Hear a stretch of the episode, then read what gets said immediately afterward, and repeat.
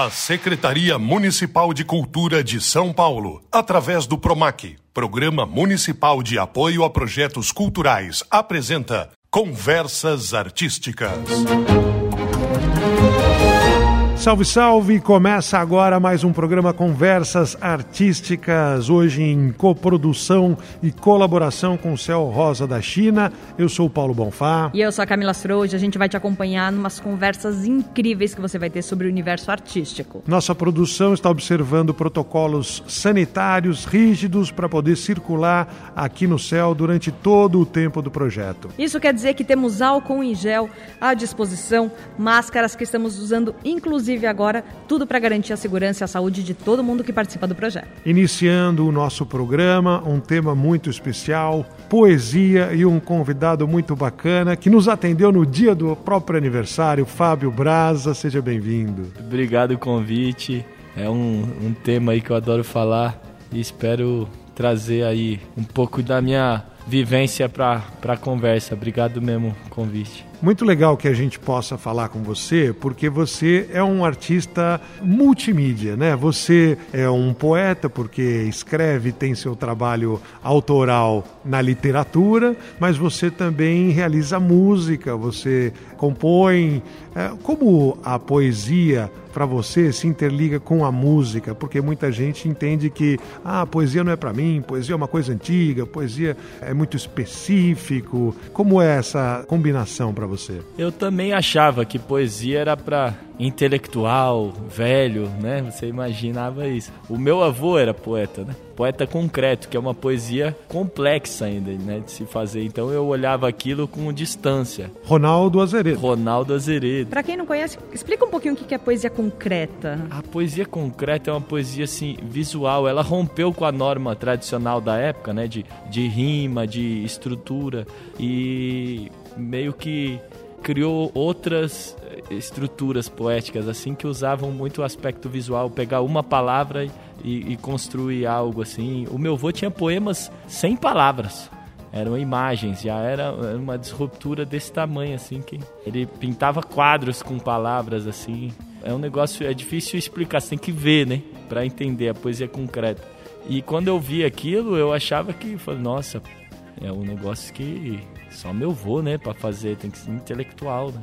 Mas quando eu escutei o rap, o samba, eu quis fazer, né? Falei, isso aí acho que eu consigo. É, o meu avô que me apresentou também o samba, ele começou com Noel Rosa. E como an anos 90 é a época de ouro do pagode, eu, eu jogava bola e gostava dos pagodes, né? É aí que rimava amor com dor e paixão com coração. E aí, de repente, quando ele me cantou Noel Rosa, porque meu avô nasceu em Vila Isabel, onde nasceu Noel. Aí ele cantou: é, Seu garçom, faça o favor de me trazer depressa uma boa média que não seja requentado, um pão bem quente com manteiga abessa, um guardanapo. Um copo d'água bem gelada, fecha a porta da direita com muito cuidado, que eu não estou disposto a ficar exposto ao sol. Vá perguntar ao seu freguês do lado qual foi o resultado do futebol. Aí eu fiquei louco. Falei, nossa, pode rimar essas coisas? Tipo assim, rimas internas, um monte de coisa assim que para mim foi um choque. Aí meu avô me deu a coletânea do Noel Rosa, eu ia ouvindo todas as músicas, lendo as letras. Eu li a biografia do Noel Rosa, do Cartola, do Candeia.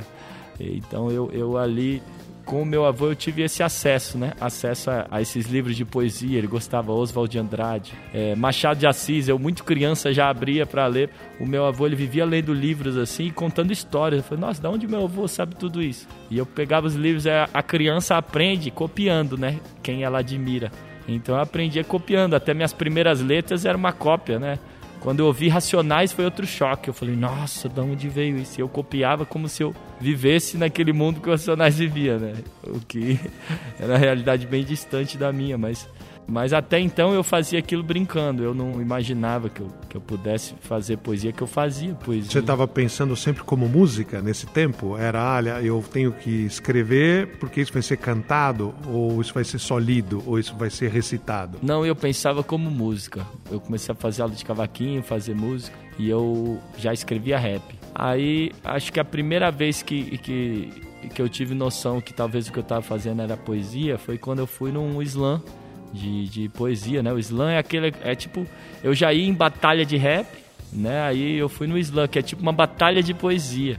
E aí eu, eu não participei, eu fui para assistir. Só que antes de começar o torneio tinha um microfone aberto. Quem quer recitar alguma coisa? Eu fui lá e, e recitei um rap, meu. E aí quando eu saí, o cara falou: Por que, que você não vai participar da competição? Eu falei: Não, é que eu não faço poesia, eu faço rap. Aí ele falou: Mas rap também é poesia. Isso aí que você fez é poesia. Até porque a, a palavra em inglês, rap, né? É, rhythm and poetry, ritmo e poesia ritmo em inglês. E poesia. Né? Mas aí eu falei: É, é. Aí eu assisti o slam e eu vi que estava próximo da, daquilo que eu fazia, o que as pessoas estavam falando ali. Eu falei, ah, isso é parecido com o que eu faço mesmo. É, é... Só que eu não gostava da alcunha de poeta. Eu achava muita responsabilidade. Pô, poeta é meu avô, né? Quem eu sou? Só faço umas rimas. Eu não gostava disso. E quando eu comecei a lançar minha, minha, minhas músicas na internet, no começo eu não tinha dinheiro para fazer muita música para eu poder continuar lançando coisas, eu pensava em rima e fazia o vídeo e lançava eu recitando as minhas rimas. E aí as próprias pessoas começaram a me identificar como poeta. O Braz é um poeta. E eu, eu não gostava daquilo. Falava até pro meu irmão, que era meu empresário, né? Não, tira essa alcunha de mim, é poeta é um negócio muito pesado, eu faço umas rimas só. Mas aí eu vi que aquilo começou a pegar e que no fim era como a galera identificava, esperava de mim, aí eu comecei a abraçar, acho que essa identidade da poesia e falar, bom, já que caiu no meu colo, é a maneira de eu continuar o legado do, do meu avô. E até quando eu fui na primeira batalha de rima, primeira vez que eu pisei na batalha de rima que eu no metrô Santa Cruz, que eu fui para assistir também, que um amigo me levou, porque eu fazia rima de improviso já, me levou e aí eu acabei participando. Cara com a prancheta lá, e quem vai participar? Eu participei e fui campeão. Ganhei de todo mundo, fui campeão. E o elogio que eu recebi aquele dia lá foi: Pô, você tem muito conhecimento e muito vocabulário. Então, dez anos antes, sem perceber, quando meu avô estava cantando Noel Rosa, me dando coletâneas, livros para eu ler, aquilo que ele despertou em mim, dez anos depois, quando pisei naquela batalha de rima sem saber, eu estava treinando para ser aquilo que eu viria a ser. Se eu já estava pronto na minha primeira batalha, não foi por acaso, foi porque o meu avô tinha. E é muito legal você contar essa história para a gente contextualizar, né? Para quem eventualmente está ouvindo a gente, não está aqui no seu Rosa da China, não conhece também o detalhe, né? Você está falando de batalha, que na verdade é uma competição artística, é como um concurso um a um, né? Em que os artistas, os cantores, os rimadores, os poetas vão disputando entre si e seguindo adiante, né? O campeão, vamos dizer, nada mais é do que o, considerado melhor da, da, daquele momento, né? Mas você mencionou muito por alto a questão da improvisação, né? Uma coisa é você ter a sua obra escrita, pensada, decorada, ensaiada, repetida, etc. E a outra é você trabalhar com elementos ali a, a, na hora, a queima-roupa, vamos dizer assim, né? Você não teve chance de estudar aquilo, ensaiar, pensar se é a melhor rima ou não, se, se vai rimar ou não, e precisa ter muito vocabulário, muito elemento muita criatividade. Você treina essa improvisação? Tem técnica para improvisar? Com certeza tem técnica, mas é, é, algo que eu descobri depois que tinha técnica. Porque quando eu, eu fazia verso de improviso, era algo muito novo no rap, assim. Não era ainda tão divulgado, disseminado. Tinha pouca batalha. Em São Paulo tinha no Santa Cruz, todo sábado, a da Rinha e a Diadema, que era uma vez por mês, na casa do hip hop. Então eu tinha que esperar todo sábado para batalhar. Hoje em dia já né? De segunda a domingo, se quiser, tem milhares de batalhas São Paulo inteiro. E assim, você assiste no YouTube, se quiser, horas e horas de batalha, muita gente faz, mas na época que eu comecei era novo. Então era tipo, como fazer uma mágica nova, tirar a moedinha atrás da orelha. Oh, como é que você fez isso? Faz de novo. Era algo muito novo. E aí, aonde eu ia, o pessoal pedia. Eu jogava bola aí no, no fundo do busão, no vestiário, festa de amigos, churrasco, aonde eu tava, na escola, aonde eu tava, eu fazia tanto. Eu nunca neguei, faz aí, faço. Eu acho que esse foi o meu, o meu treino. Aonde eu ia, eu, eu tinha que rimar. Todo mundo queria ver eu rimar. Quando você falou lá no comecinho que você criava poesia e depois você gravava vídeos e fazia, você acha que ainda existe uma barreira muito grande em fazer poemas e criar livros sobre isso? Não chega, não tem o alcance que tem, por exemplo, você fazer um vídeo e postar nas redes sociais ou você recitar esse poema? Com certeza não, né? Eu acho que a gente, pelo menos a minha geração, é filho da internet, né?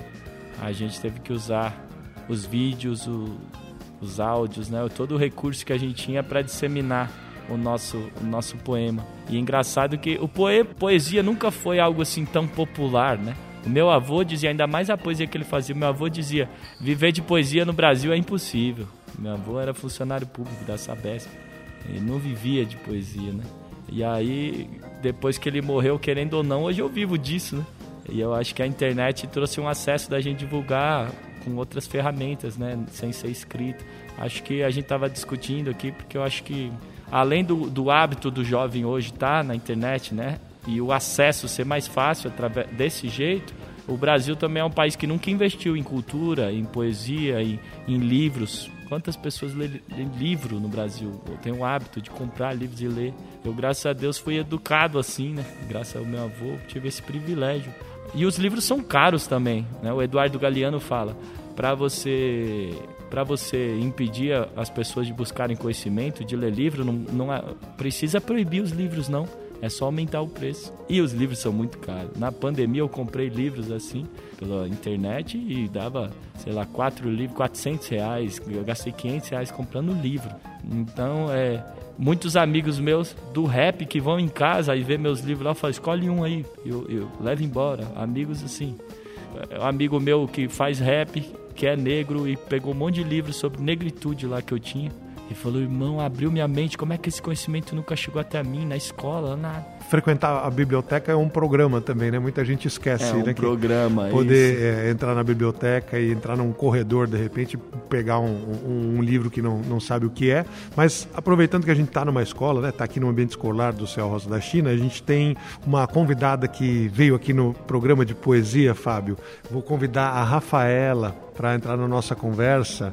Rafaela, tudo bem? Tudo sim, muita satisfação estar participando desse projeto lindo que vocês estão fazendo. Você é ex-aluna de escola pública sim. e você entrou na poesia como? Eu entrei na poesia realmente na escola. Porque desde pequena eu comecei a participar de projetos na escola onde eu estudava, participei da mediação de leitura, eu era mediadora, e depois eles começaram a fazer um projeto de hip hop. E eu não sabia muito bem o que era, mas eu me joguei. E aí a gente trabalhava os quatro pilares do hip hop, né? Então tem o grafite, o DJ, a dança e o rap, que é o ritmo e poesia. Então a gente começou a fazer oficinas de estudo de poetas. Aí depois a gente começou a fazer oficinas também de escrita. E foi aí que eu me descobri, porque eu não sabia o que era poesia. Aí eu comecei a ler um Sérgio Vaz, eu fiquei, meu Deus, o que, que é isso? É minha realidade, ele tá falando da minha vida, sabe? E aí eu comecei a ler, comecei a estudar e comecei a escrever sobre isso e eu vi que eu podia assim passar a minha realidade, a minha luta, o que eu passava para as outras pessoas através da minha escrita. Quer dizer, para quem está ouvindo a gente aqui, eventualmente, né, é a turma que está nesse momento que você estava tempos atrás na escola, né? Toda hora é hora, né, para aprender uma coisa diferente e descobrir um caminho. É verdade. Eu acredito que como a gente está falando hoje bastante sobre escola, sobre a leitura dentro da escola, isso foi muito importante para mim minha mãe já me incentivava a ler quando eu era pequena e tudo mais, mas é uma coisa até que vocês abordaram, que a gente às vezes tem uma conexão com a leitura dentro da escola, mas é uma coisa, um exemplo, o Machado de Assis. Às vezes um adolescente, uma criança não vai conseguir se identificar com aquilo, não vai conseguir se enxergar naquilo. Então, quando eu comecei a ter contato com a poesia periférica, eu realmente me enxerguei e foi aí que eu tive vontade de começar a escrever, de ler mais, de estudar mais e eu falei, meu, a literatura é para mim também entendeu? Eu faço parte disso também, porque você começa a se enxergar, então acho que você tem que se identificar para você conseguir começar a tomar gosto daquilo, né? E querer isso para sua vida. Rafaela, deixa eu te fazer uma pergunta. Quando você vai escrever, você pensa em você ou você pensa em quem vai ler aquilo? Então, eu acho que assim, eu falo que a poesia periférica é o cidadão artista, porque é muito o que a gente vive, é uma poesia que a gente fala que é a poesia marginal.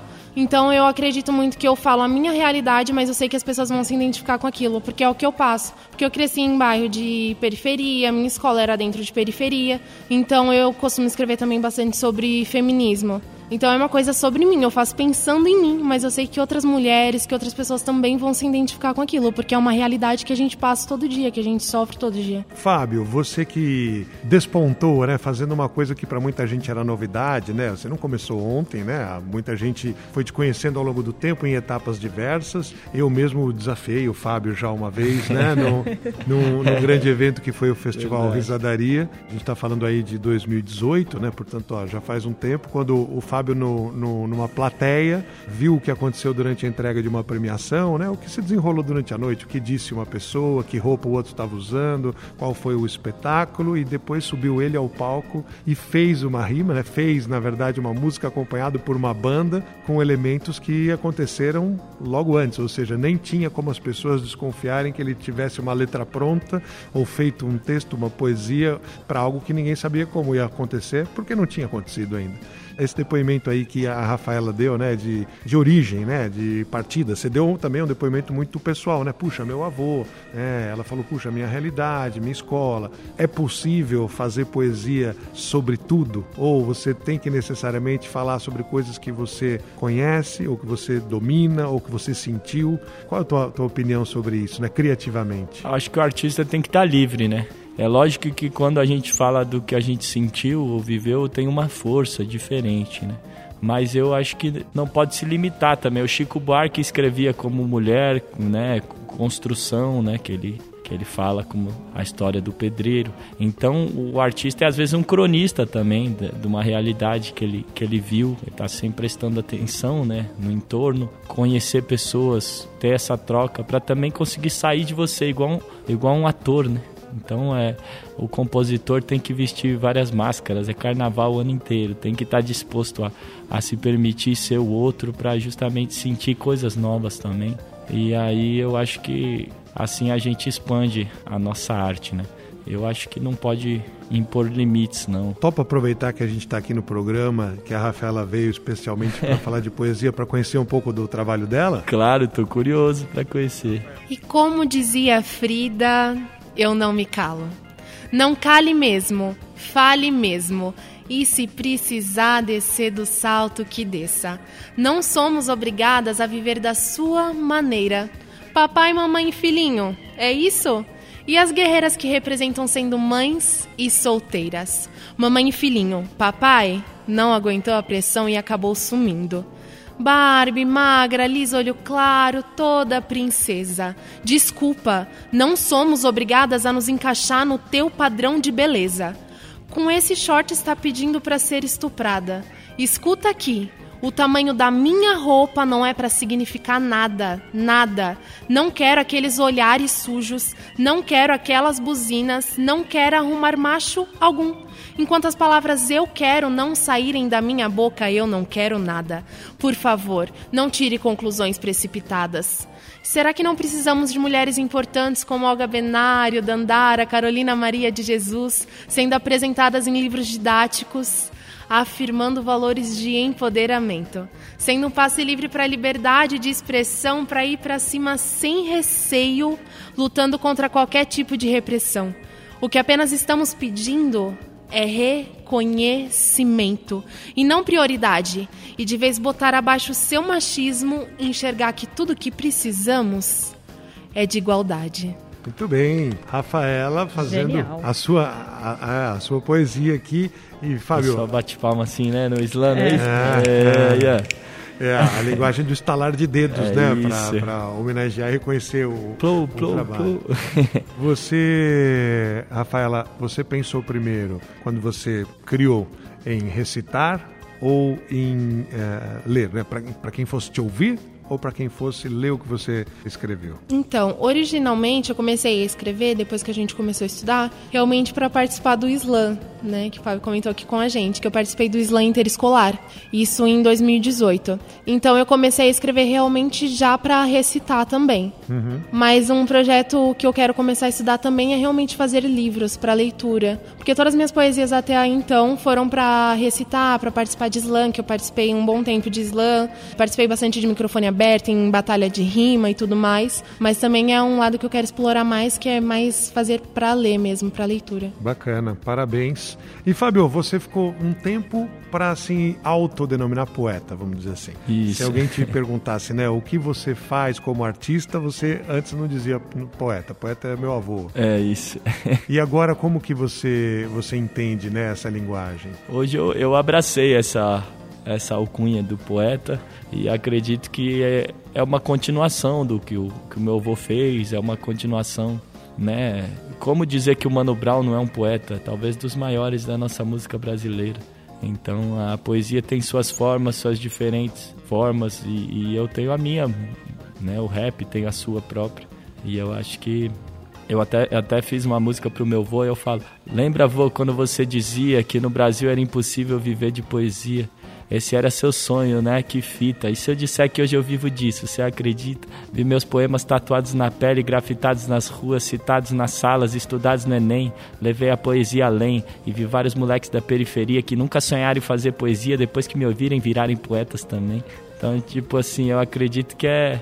Eu tô, eu tô nessa continuação. Ao mesmo tempo, tem, tem um outro poema, tem um outro rap meu, chama Centauros, que eu falo. A cada som me cobro por mais sabedoria, mas nesse mundo sem sentido, por que minha música faria? Seria muita utopia viver de poesia num país onde para cada três farmácias que abrem, fecha uma livraria.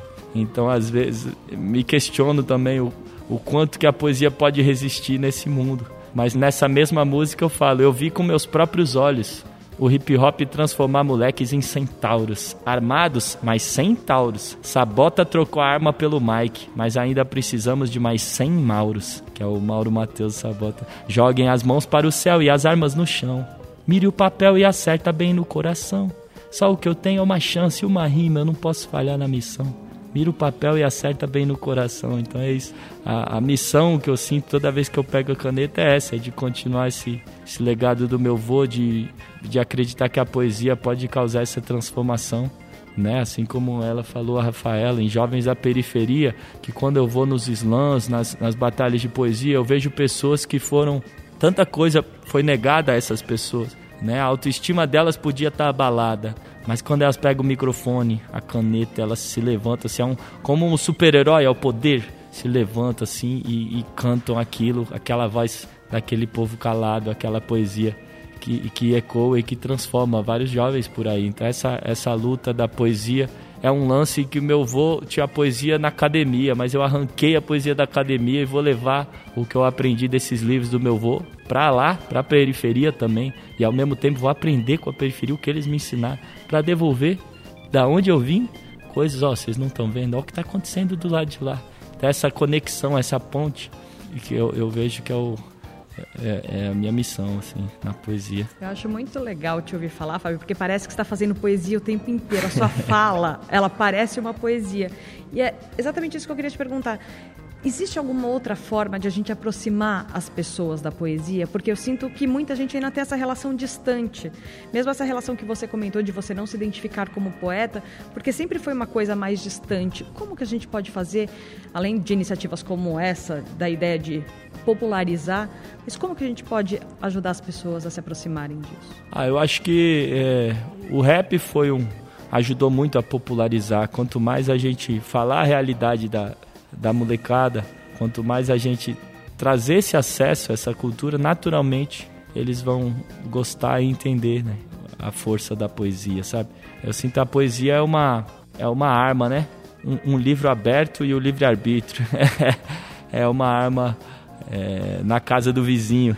E aí, quando o, o povo descobrir que, que a arma na mão não é legalizar, né? a arma mesmo, mas é trazer esse acesso, a, a galera vai. Muita coisa vai mudar. Naturalmente vai gostar. Acho que falta esse incentivo né, no Brasil. E, e é um incentivo que aonde o governo falhou, o hip hop está atuando. Em cada esquina, em cada estação de metrô tem uma batalha rolando, tem um slam. Então o, é o próprio povo se organizando para trazer esse conhecimento, a sua luta, a sua resistência de uma maneira poética, né? Uma linguagem que nasce da, da rua, né? A poesia que um dia foi da academia hoje voltou para as ruas. E a gente conversando sobre literatura aqui na série Conversas Artísticas, né? Nesse mesmo Céu Rosa da China, a gente chegou num ponto que foi um compositor conhecido, né, como cantor, músico, compositor, Gilberto Gil, é membro da Academia Brasileira de Letras. Ah, um cantor tradicional americano, compositor Bob Dylan ganhou o Prêmio Nobel de Literatura, né? As pessoas elas estão acostumadas a cantar, elas conhecem os sucessos, elas ouvem, identificam as músicas, decoram as letras, mas mesmo assim não consomem tanto os livros, né? A poesia escrita. Você acha que tem um caminho para essa relação? Você já publicou livro, né? Sim. Eu acho que não dá para a poesia ficar só escrita hoje também. Tem um novo hábito de consumir do jovem. E a gente tem que usar essas ferramentas também, mas usar essas ferramentas para trazer também para a leitura, né? Que acho que pode abrir portas. E a música é, é acho que a porta maior, né? Para a gente trazer essas pessoas para o mundo da poesia. Você vê um Gilberto Gil, Chico, Mano Brown, o que eles fazem é poesia. Eles só estão cantando, né? Até o literatura de cordel, né? Literatura de cordel é cantada também. É uma literatura, mas que está sendo cantada. Quanto mais os dois mundos se unirem, né? A distância vai encurtar, né? A poesia vai ficar mais próxima das pessoas. E eu acho que é o incentivo, o incentivo de leitura, o incentivo cultural. Quando o Brasil tiver um investimento em educação mesmo, num futuro próximo vai ser naturalmente as pessoas vão querer comprar livros, lerem, distribuírem, porque falta esse incentivo de cultura. Nenhum governo que assume prioriza a educação. Minha prioridade é, né, fala assim em segurança pública e fala assim em melhorar a economia, mas a educação sempre está num segundo plano. Quando ela estiver num primeiro plano, a poesia naturalmente. Eu até falo é, num, num poema meu, imagina como seria nosso Brasil se na matéria estudantil se incluísse a poesia. Se o nosso prato do dia fosse o verso de um poeta, é, eu esqueci. É, imagina como seria, mas é tipo seria um Brasil mais com mais consciência, sabe? É, agora o exercício que a gente pode fazer, né, ouvindo o assunto com vocês, é pegar uma música, tirar a, a melodia voltar à letra e ler a letra sozinho, né? Vai estar tá lendo uma poesia, né? Fatalmente vai cair, né? Nem toda música é poesia, talvez nem toda poesia possa virar música. Né? Exato, é isso. Né? Mas dá para tentar fazer o exercício, né? E, e para a gente encaminhar nessa reta final, quero perguntar para você, Rafaela, que tem uma história recente, mas dentro de um assunto que para as pessoas às vezes parece muito distante, o que você recomenda para alguém que queira seguir os teus passos, alguém que esteja hoje, seja estudante e, e que não saiba direito puxa, é, como funciona, onde eu posso tentar conhecer mais ou me colocar à prova, me testar? Eu acho que a pessoa já ter o interesse de começar, já pensar nisso já é o mais importante, porque você tem que se desafiar. E a poesia, ainda mais a poesia periférica, a poesia marginal, não é nada mais do que você conhecer o que você é, quem você é, onde você vive, o que você está passando, o que as pessoas à sua volta vivem. E eu comecei assim, eu pegava um papel, uma caneta e ficava escrevendo o que eu estava vendo, o que eu via na minha escola, o que eu via na televisão, o que eu via a minha mãe passando, o que eu via as, os meus amigos passando. Então acho que é isso, você tem que começar a tentar se conhecer. Porque quando você passa a se conhecer, a se estudar e a estudar o que você passa, isso acontece naturalmente, ainda mais para poesia periférica. Então, se você só começar, você pega um papel uma caneta e começa a escrever o que você está vendo, já era. Aí quando você começa a pegar gosto nisso, fica mais fácil. Então, o importante é isso, é você se conhecer.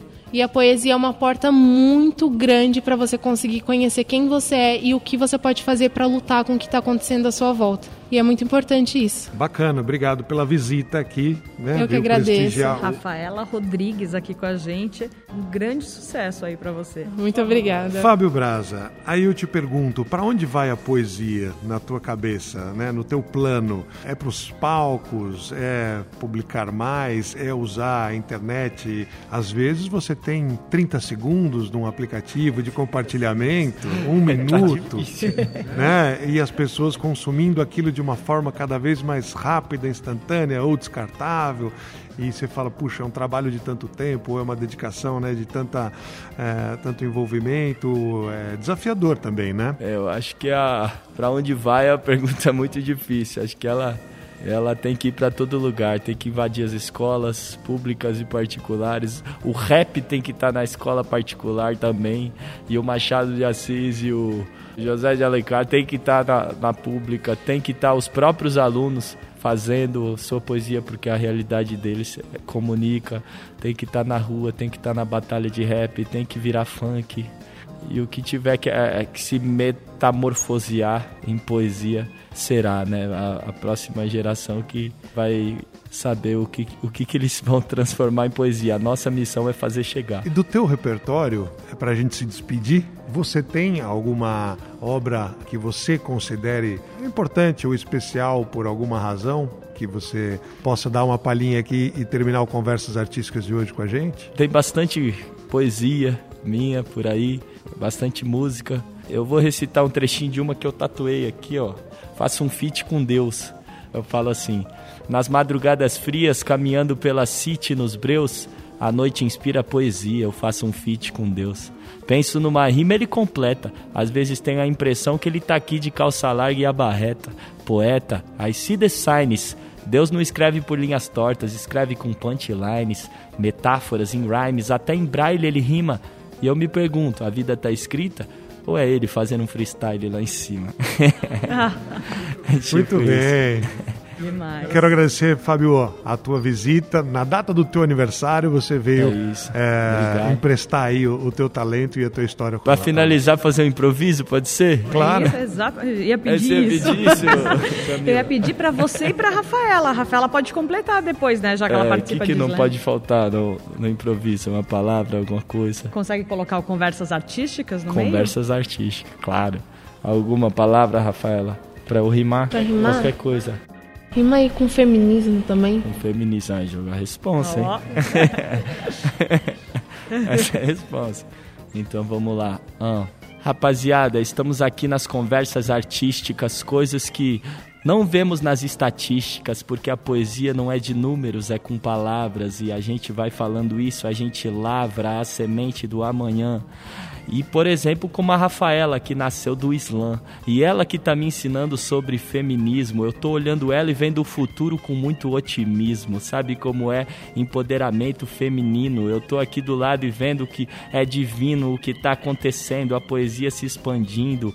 Se você não conhece esse universo, seja bem-vindo, porque eu tenho muito para te mostrar. Estou aqui com a Camila e também com o Paulo Bonfá. Obrigado por convidar, mesmo no dia do meu aniversário. Meu avô que me ensinou, sabe como é a poesia? É hereditário, é isso mesmo, tá na minha veia e junto com a Rafaela, hoje a gente semeia. E eu tô vendo Rafaela da poesia é uma sentinela, e isso eu senti nela. Sabe como é? Carrega o livro na mochila.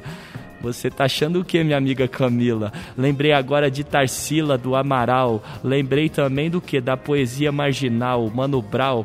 Racionais. Ela falou que começou lendo Sérgio Vaz, é isso mesmo. De feminismo com você eu tive uma aula. Tô vendo, o monstro saiu da jaula, é isso mesmo.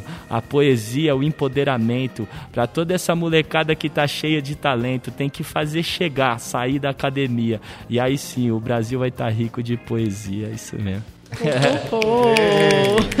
Fábio Braza, senhoras e senhores, conversas artísticas. Obrigado. A Secretaria Municipal de Cultura de São Paulo, através do PROMAC, Programa Municipal de Apoio a Projetos Culturais, apresentou Conversas Artísticas.